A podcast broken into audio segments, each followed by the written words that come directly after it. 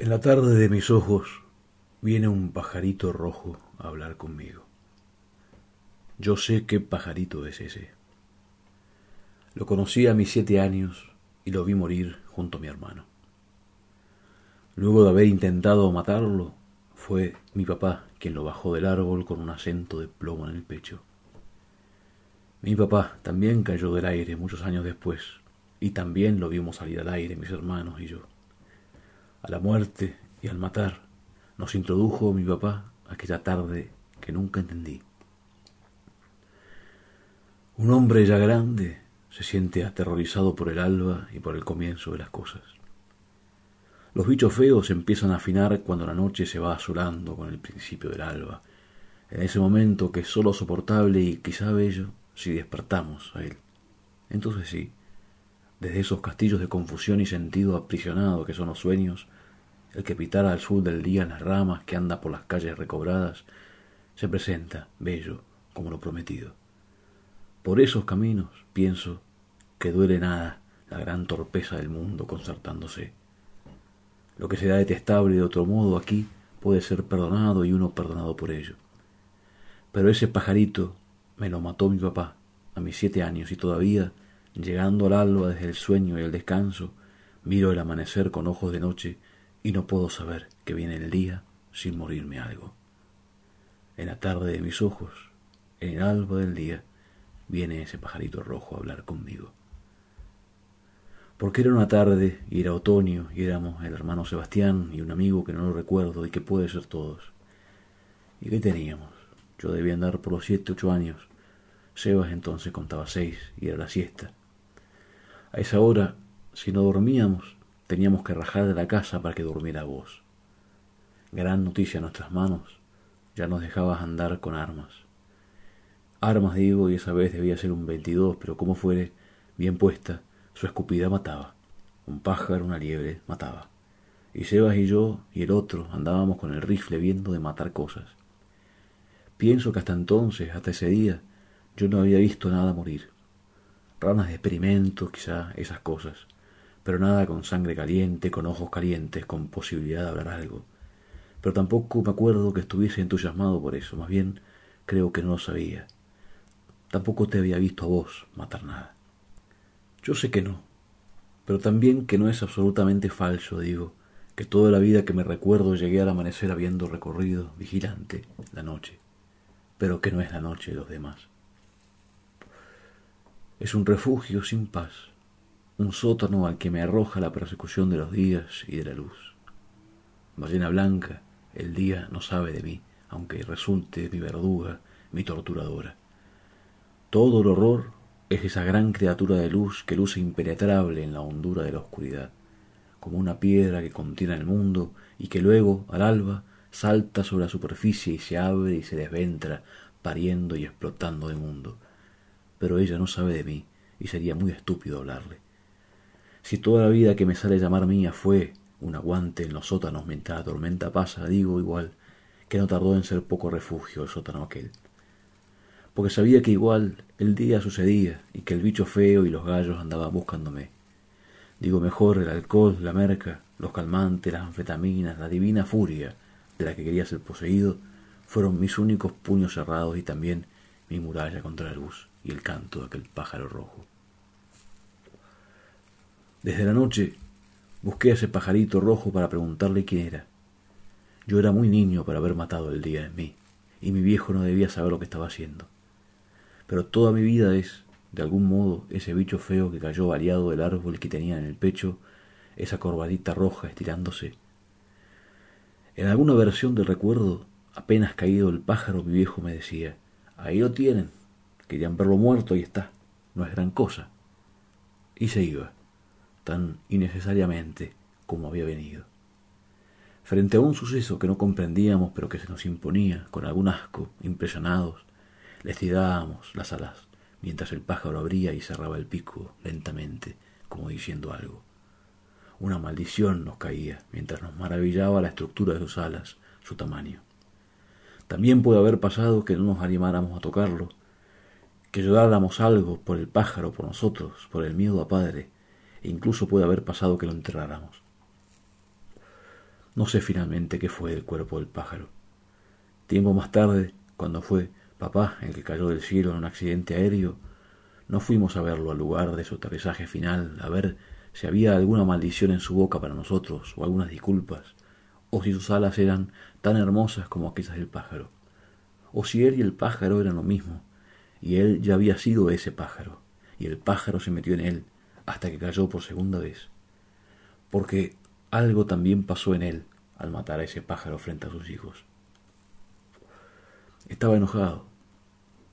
Muchos años después, hace muy poco en realidad, vi a un pendejo matar una garza con una gomera. La llevaba del pico y la revoleaba como si fuera una boleadora. Lloré como no se llora frente a la gente y deseé para mí adentro que el niño muera ahogado. Lo mandé a la concha de su madre y esa vez sí, con toda seguridad, enterré al pájaro. El mocoso ese tampoco entendió nada. Mi viejo no tenía un gramo de crueldad. Yo tengo algún quilaje de crueldad. Exabruptos él tenía, sí, pero no era crueldad ni especulación. Es que no saben los padres qué símbolos desparraman sobre las vidas de sus hijos y eso en realidad me da más pena por ellos. Habrá sido que también advertí la primera equivocación en él. Fue su perfección la que murió con aquel pájaro. Mi viejo despertó de la siesta por los tiros que sus hijos apuntaban a un pajarito en una rama. Sin decir una palabra arrancó el rifle de manos de su hijo mayor, apuntó nada y mató su propia perfección y la del pájaro y sin querer trajo a mi mundo la muerte, el morir en sí, la sangre y el horror del alba. Nunca olvidé, de veras, esa tarde. Pero la recuperé ella de grande.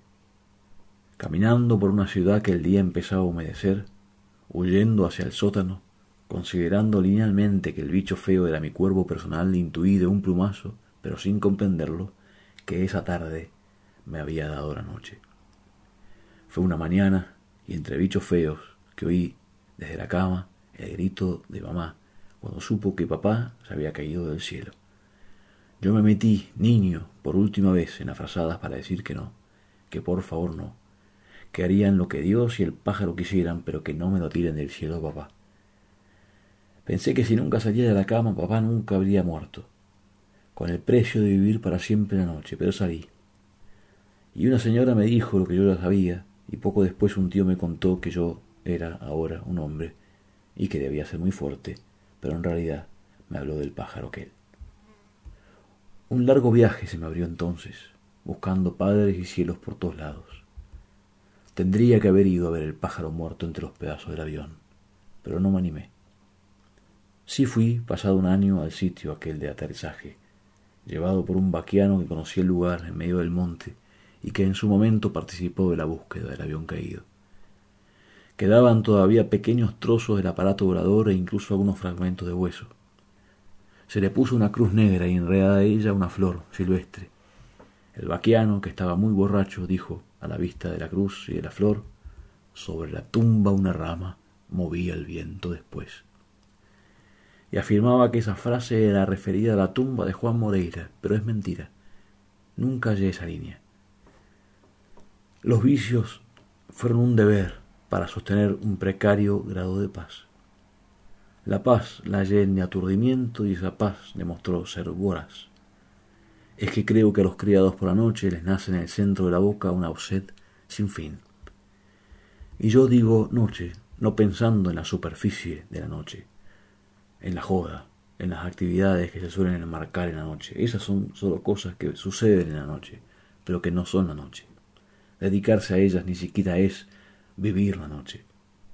La noche es otra ballena y la noche también es un monte.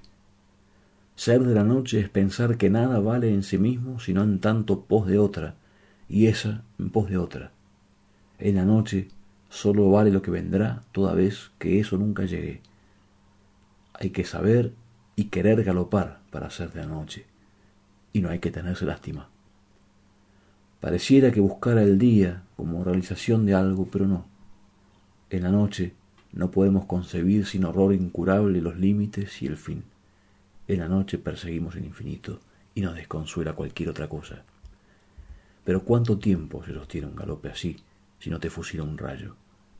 Se galopa así, de noche y de tormenta, para que te encuentre rápidamente un rayo. Pero cuando llegan los amaneceres sucesivos, los días, se cansa uno. El día es triste y tiene muchas horas. De veras soy el que estoy siendo y verdaderamente soy el que soy, pero también soy otros, mientras caigo de hombre en hombre, de cosa en cosa. El universo se desperdiga y lo va a ser hasta que no sea posible ver más que el vacío entre las partes y que nada pueda ser abarcado a un golpe de ojos. Torpemente esto que soy empieza a cobrar conciencia de sí. Una luz que no quiero me llama y yo querría girar en la oscuridad eternamente, ser la gran enormidad en sus milímetros. No tengo cabeza ni piernas, escamas, plumas, piel, manos ni ojos. No tengo dedos, boca, corazón, ni bordes, pero no estoy allí ni aquí y me estoy recordando como un alma sola en un cuerpo que es un precipicio de cuerpos, una escalera que sube y sube o que baja y baja. Voy a escribir sin importarme de nada. Voy a escribir porque soy un viejo poeta muerto. Españolas ansias de gloria se desaforaron en mí mientras hubo la fuerza para intentarla. Hoy, que no soy viejo pero que tampoco estoy vivo, y que tengo la boca recerca por los soles metafísicos, yo sé, con acostumbrado dolor, que no la lograré. Pero en su polvo y su memoria dorada balbucean aquellos bríos. Yo que hubiera querido que toda esta tinta que desparramos sea el último gesto de esta quinta época, haré lo que fue de uso siempre entre los toscos hombres que vieron la curva del sol y murieron justamente execrados y pobres. Escribir, entre whisky y rencor, que una vez el mundo fue nuestro. Quiero decir lo que será del olvido, pero fue antes del fuego. Quiero decir en suma todo aquello que hoy es lejano y muerto. Nada de esto es importante, o todo el mundo lo es. De cualquier modo, la literatura, arte menor ya, servirá bien para contar las historias de un lugar y de un tiempo que acaban de dejar de ser lo mismo que yo y que la propia literatura. Viví con el imperativo de ser como echado a correr por un largo pasillo sin alternativas de fuga, pero también fui gente fenoménica, atrapado en el laberinto de los apetitos menos metafísicos. Y asistí a los carnavales de la carne dispuesto y confiado en hallar en algún lugar del corso al viejo verbo, a ese hilo de miel divina. Confiaba en que detrás de un símbolo se parapetaba su reverso, el cual sólo se iba a revelar tras mucho machacar en su máscara. Tiempo después de nuestros padres, nosotros también hemos pensado que la voluntad nos salvaría. Esa fe, a mí, me hizo particular. Y sin embargo a toda esta pena que yo digo sentir, contrariamente al epílogo que ya me sé, el de esta muerte desvencijada que cargo conmigo desde que la supe obligatoria, a pesar de que el derrotero de la creación no ha sido torcido y que abonaré como mis pares mortales de hoy y de siempre la huella de su marcha, a pesar de que todo es inútil y el mundo me olvidará, igual escribo, porque le temo a todo y esa historia, cuando la comience, empezará así. Había una vez alguien que luego de haber sido todas las cosas, era un escritor que no creía en la literatura, un músico que no quería que lo confundan con un músico, un hombre de empresa que detestaba el capital, un aventurero perdido en la pereza, un valiente aburrido. Él había nacido para quedarse quieto, pero vivió de aquí para allá Venía de una clase que odiaba y portaba sus peores vicios. Un día encontró una razón para su generación, pero ni él ni su generación querían razones. Era la mejor pluma de su tiempo sin publicar una sola línea. Pero, por supuesto, nada de eso podía durar. Hoy desperté con la espalda mojada y la cara un día en un charco de sangre y en los párpados el frío, entre los besos el hambre y en mis venas la misma sed. Que estas cuatro paredes ya transpiran soledad Estoy cansado de cortarme las mismas navajitas, por favor. No más sangre, por favor.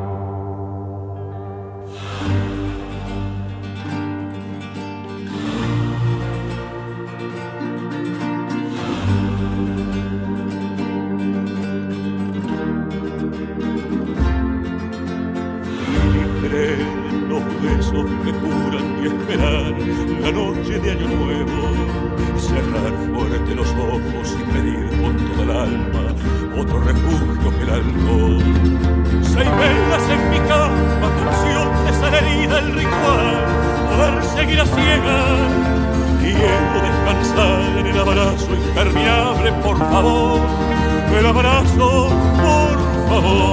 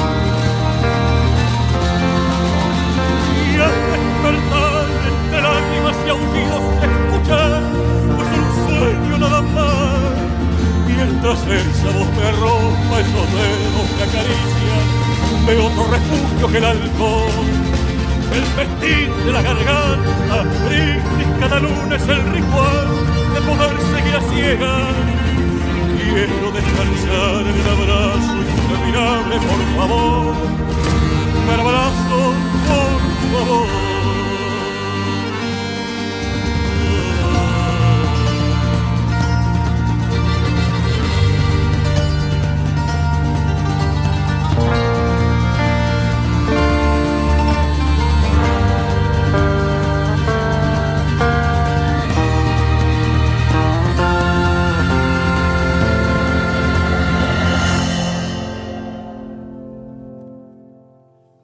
ever made.